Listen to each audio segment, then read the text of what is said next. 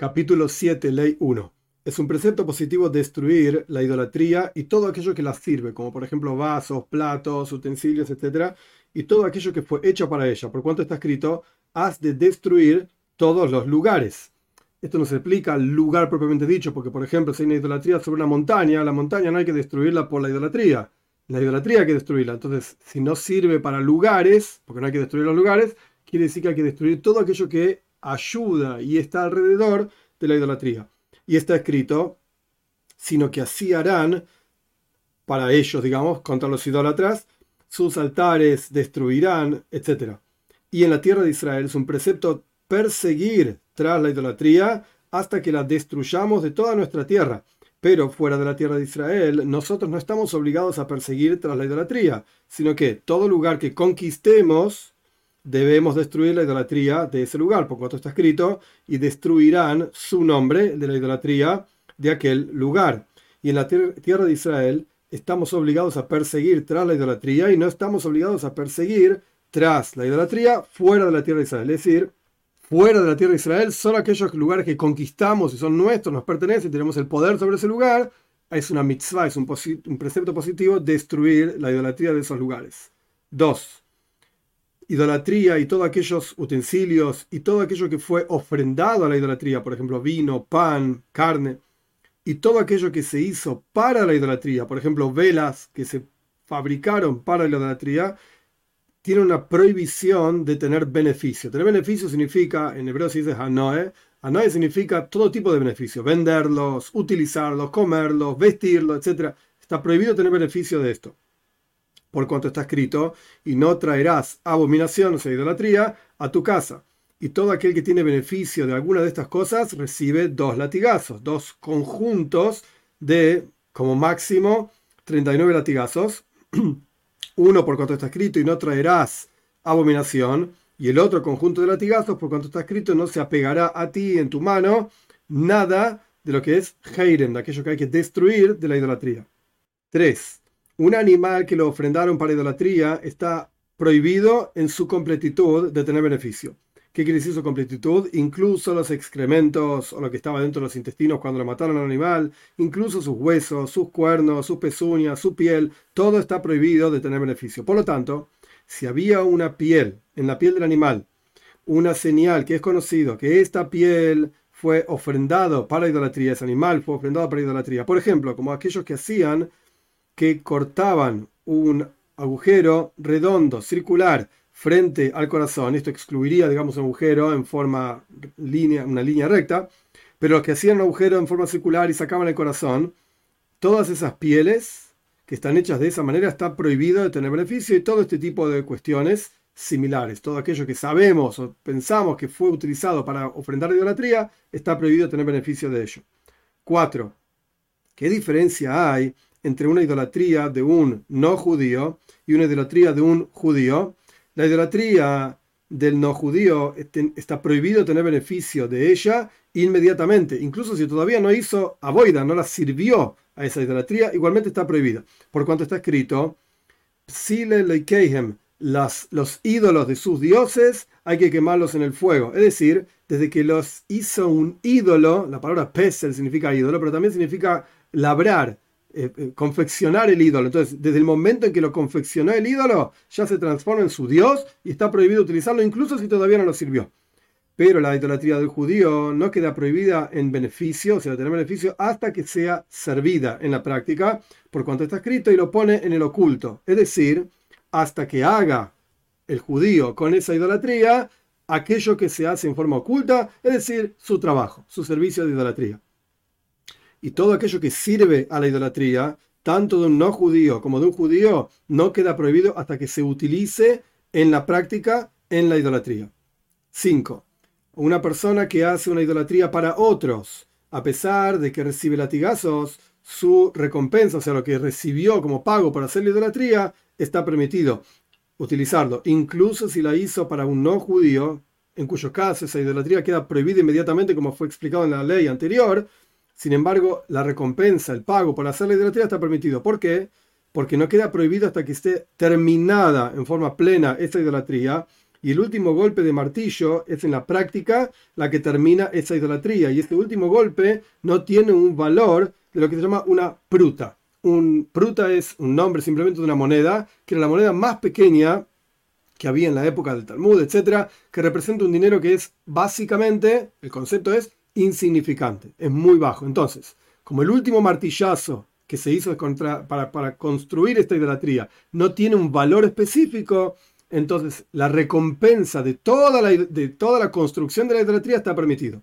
Este es un concepto general en la halajá, en la ley judía, que el concepto es que el pago por un trabajo es en realidad el pago paso a paso mientras la persona va haciendo el trabajo. Entonces, ¿por cuánto este concepto se llama la, la recompensa va desde el comienzo hasta el final, se va pagando parte a parte. Entonces, la persona que fabrica esa idolatría va adquiriendo parte de la recompensa a medida que va avanzando en el trabajo de esa idolatría, de ese ídolo. Y en el momento que lo termina, antes de terminarlo no es un ídolo. En el momento que lo termina se transforma en un ídolo, pero en el momento que lo terminó, lo único que ganó, por así decir, es menos incluso que una pruta. Es el último martillazo que le pegó. Entonces está permitido quedarse con ese, esa recompensa. Una persona que compra pedazos de metal de un idólatra y encontró en esos pedazos de metal para hacer otra cosa, etcétera, algo de idolatría. Sí pagó, pero todavía no se quedó en la práctica, no hizo meshija. Meshija es proyectar ese objeto hacia uno ya pagó, pero todavía no lo adquirió completamente, entonces se lo puede devolver, esa parte de idolatría, al idólatra. Porque en realidad lo que termina el kinyan, la adquisición, no es el pago, sino proyectarlo hacia uno, llevárselo. De la misma manera, si la persona se lo llevó, pero todavía no entregó el dinero, a pesar de que el concepto de meshija, llevárselo, proyectarlo hacia uno, en un idólatra, ya adquiere, sin embargo, sin embargo, es como si fuese una adquisición por error, porque si la persona hubiese sabido que había idolatría entre este conjunto de metales, nunca lo hubiese hecho meshija, nunca lo hubiese proyectado hacia sí, llevado, digamos, arrastrado hacia sí. Entonces es una compra errónea y automáticamente vuelve. Si la persona dio dinero y además hizo meshija, lo adquirió, lo, proyectó hacia sí, entonces el dinero, o ese, metal, no el dinero, sino ese metal mismo, lo tiene que tirar al Yamamela, al, al mar, muerto. De la misma manera, un idólatra y un converso que heredaron de sus padres idólatras. ¿Puede el converso decirle al idólatra, su hermano idólatra, vos quedate con la idolatría y yo me quedo con el dinero? Es interesante, vamos a estudiar más adelante, que halifim, halifim significa intercambio. Si una persona intercambia un objeto por idolatría, ese objeto queda prohibido. Y acá estamos hablando de un dinero que se quedó el converso a cambio de la idolatría que se quedó su hermano, que sigue siendo un no judío y un idólatra. Entonces, ¿por qué está permitido ese dinero? Y la respuesta es que en realidad, bíblicamente hablando, el converso no hereda nada de su padre, no judío. Entonces acá nuestros sabios le permitieron que se quede con ese dinero, no vaya a ser que vuelva a ser un idólatra, y ahora es un judío idólatra, porque no le permitimos quedarnos con, quedarse con las cosas de su padre. De la misma manera, este converso puede decir a su hermano, quédate vos con Yain Nesech, vino que fue ofrendado como libación a la idolatría, y yo me voy a quedar con frutos o con otro tipo de materiales. Y si esto ocurre desde el momento que ya llegó la idolatría al dominio del converso, ahí está prohibido. 6.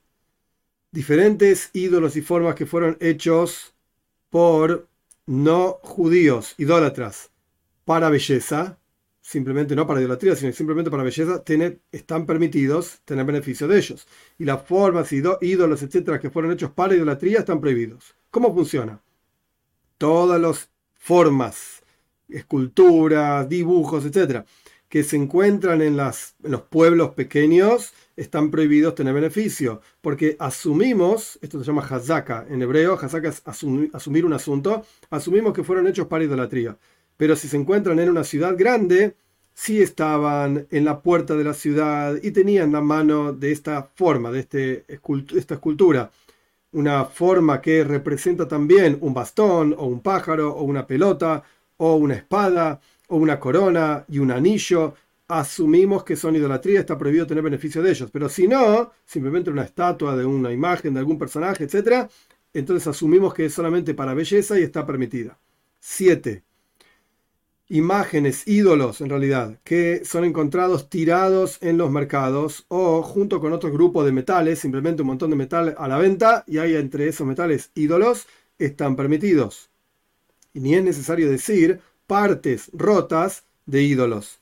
Pero el que encuentra una mano de una forma de un ídolo de idolatría o una pierna o un miembro de sus miembros tirado, esto está prohibido tener beneficio porque absolutamente sabemos con seguridad que este miembro le pertenece a una forma de idolatría que fue servida.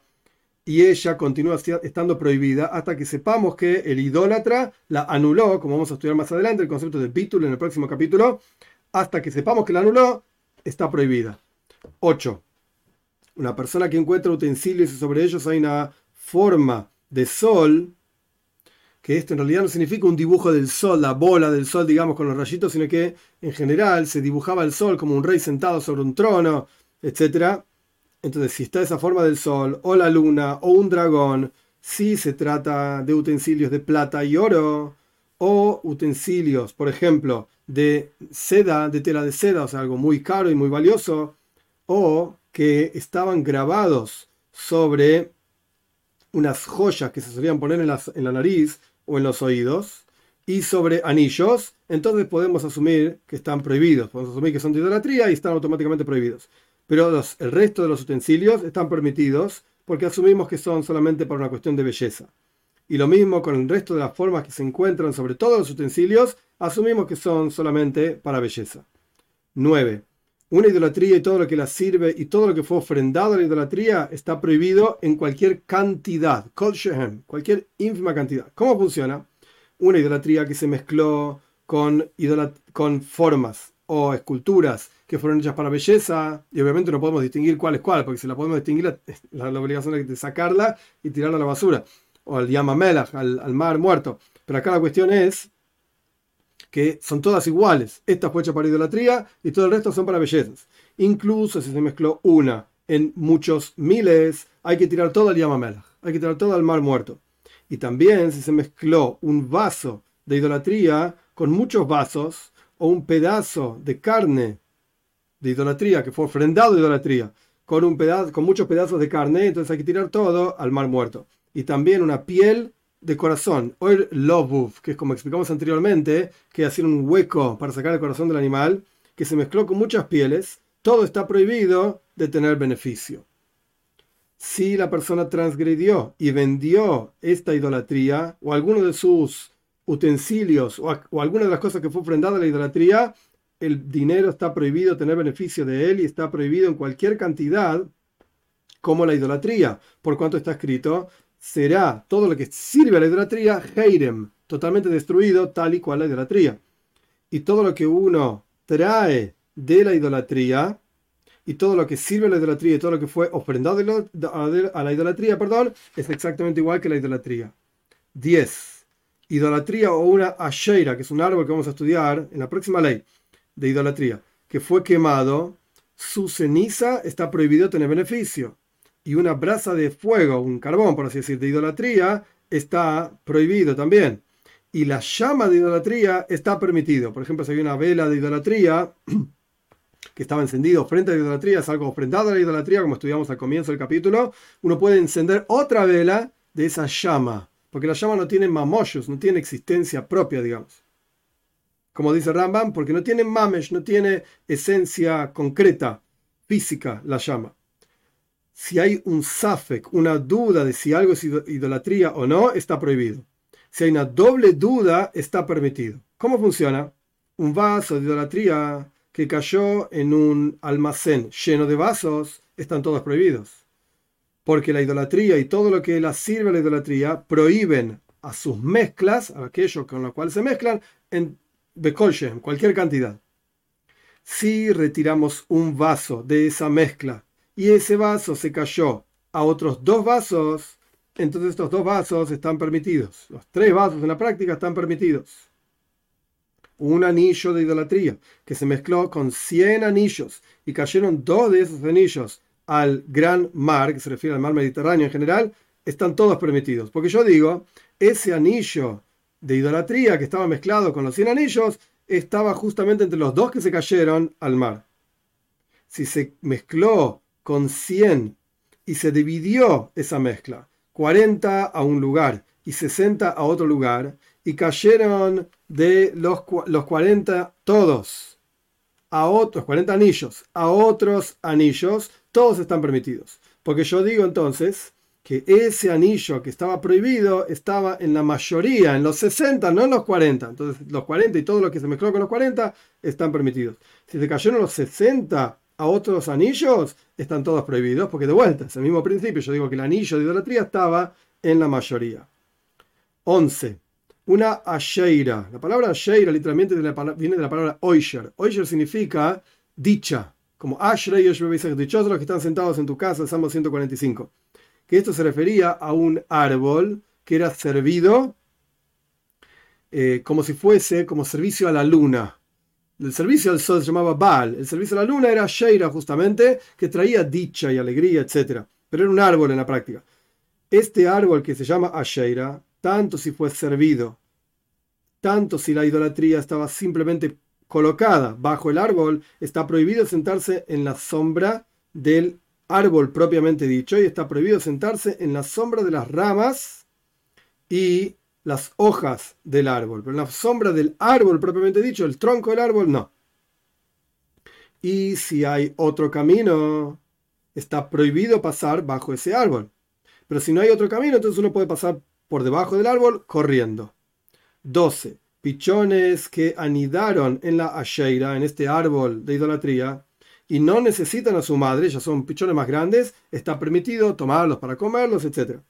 Y los huevos y los pichones más chiquititos que necesitan a su madre están prohibidos, porque efectivamente la asheira, este árbol, es como la base, la plataforma sobre la que ellos se crían, etc. Y por lo tanto están prohibidos. El nido propiamente dicho, que está en la copa, digamos, del árbol, está permitido, porque el ave trae sus maderitas, sus hojitas, etcétera, para hacer el nido de otro lugar, no del árbol propiamente dicho. Entonces, seguramente son madera de algún otro árbol. 13. Si uno tomó de esta asheira maderas, están prohibidas de tener beneficio. Si uno encendió con esas maderas un horno, los hornos de la antigüedad, de los cuales se está hablando en la alhaja, en el Talmud, etcétera, en hornos de eran hornos de barro en general, que ponían el fuego adentro, esos, entonces uno encendió el horno con estas maderas de la sheira, hay que dejarlo enfriar, hay que esperar que se enfríen esas maderas y después encender con otras maderas que están permitidas y ahí se puede hornear en ese horno. Si uno horneó un pan y no dejó que se enfríe antes el horno cuando fue encendido con maderas de una sheira, ese pan está prohibido tener beneficio.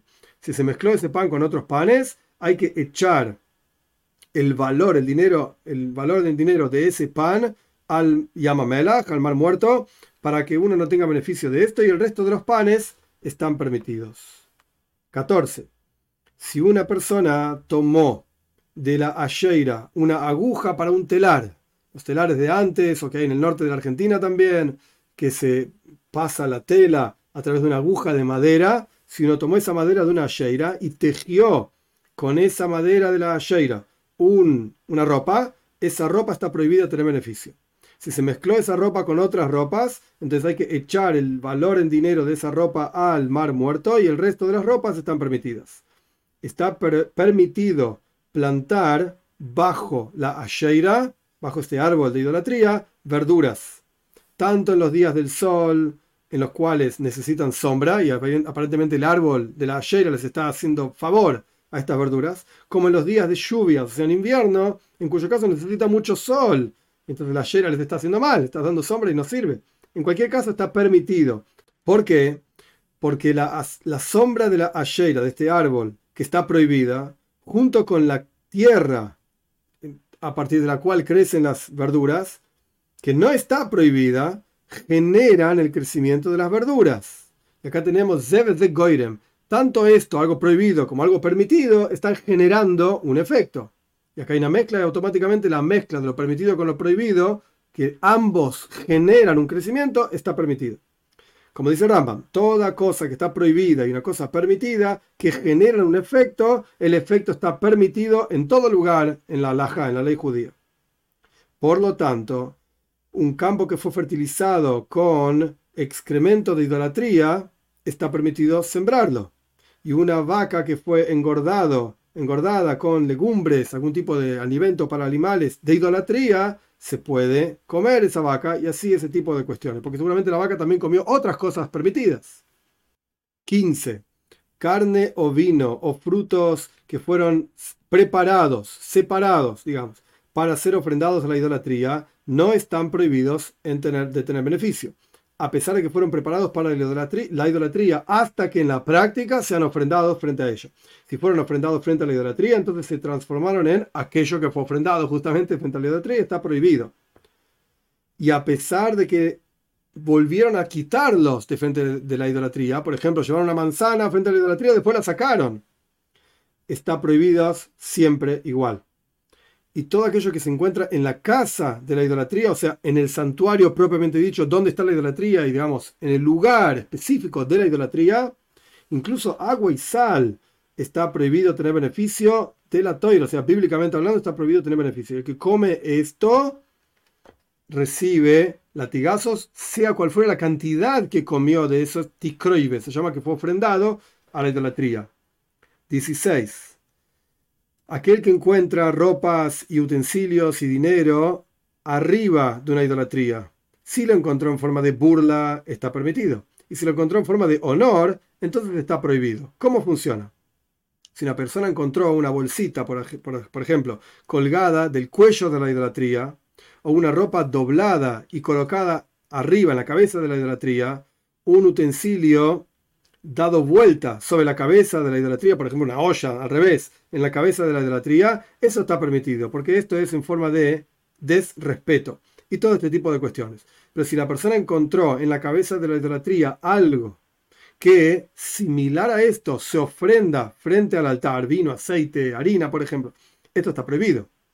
¿En qué caso decimos que hay una diferencia, digamos, entre lo que es prohibido y permitido, si esto es faltando el respeto a la idolatría, burlando o no, o rindiendo honor a la idolatría, cuando se lo encuentra fuera del lugar del servicio de la idolatría. Pero si la persona encuentra esto frente a la idolatría, tanto si es en forma honorable o si es en forma de burla, tanto si es algo que se puede ofrendar en el altar, en el Beit HaMikdash, en el templo, o algo que no es apropiado para ofrendar en el altar, todo lo que se encuentra adentro en el santuario mismo frente a la idolatría está prohibido, incluso agua y sal, como el Rambam dijo en la ley anterior. Y en el caso de las idolatrías Peor y Marculis, que fueron explicadas anteriormente, Peor la gente hacía excremento frente a esta idolatría y Marculis la gente echaba piedras, todo lo que se encuentra con ellos, tanto adentro como afuera, está prohibido tener beneficio de esto y también las piedras del Marculis. La piedra que se encuentra, que parece que está junto con el Marculis, está prohibida tener beneficio de ella. 17. Una idolatría que tenía una casa de baño o un jardín, es decir, la, idolatría está fuera de la casa de baño del jardín, pero digamos que es la entrada o está, se sabe que ese jardín y esa casa de baño pertenecen a esa idolatría. Se puede tener beneficio de esa casa de baño, de ese jardín, siempre y cuando uno no muestra agradecimiento a los sacerdotes, no tenga ni que pagarles, como vamos a ver más adelante, ni mostrar aprecio por ellos, y no se puede tener beneficio si uno está obligado a tomar, a, mostrar aprecio o agradecimiento a los sacerdotes de esa idolatría. Si esa casa de baño o ese jardín eran de la idolatría y además de algún otro socio, digamos, está permitido tener beneficio incluso si uno debe demostrar agradecimiento a los sacerdotes siempre y cuando uno no tenga que pagar eh, por, utilizar la casa de baño del jardín, porque ahí ese dinero va a la idolatría. 18. Una casa de baño que tenía una idolatría dentro de la casa de baño. En la ley anterior estábamos hablando que estaba fuera, ahora está dentro. Está permitido bañarse en esa casa de baño, por cuanto ahí la idolatría fue puesta para belleza, digamos, y no para servirla, por cuanto está escrito sus dioses es decir, en el momento en que los idólatras mismos están comportándose con esta imagen, esta escultura, etcétera, como un dios y no cuando lo están faltando respeto, como por ejemplo en este caso, que está parada una idolatría frente a un hueco en la tierra y todos hacen orina frente a este hueco. Y si esta era la forma de servir esa idolatría, por supuesto está prohibido entrar en esa casa de baño o en ese lugar, etc. 19. Un cuchillo de idolatría con el cual la persona hizo shita. Shita significa degollar en forma ritual, como va a ser ampliamente explicado en las leyes de comidas. Está permitido tener beneficio de ese cuchillo, por cuanto el cuchillo está, por así decir, rompiendo, destruyendo al animal. Cuando se hace shita, el, animal pasa a ser solamente un pedazo de carne para comer. Pero antes de hacer shit, ese animal se puede utilizar para servir, para trabajar o para criar más animales, etc. Entonces, cuando la persona hace shit lo de huella, le está, por así decir, arruinando al animal en términos de que le está restando utilidad.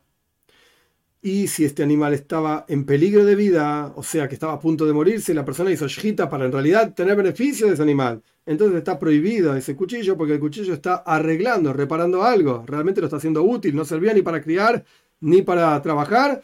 Servía para carne. Entonces lo estás arreglando.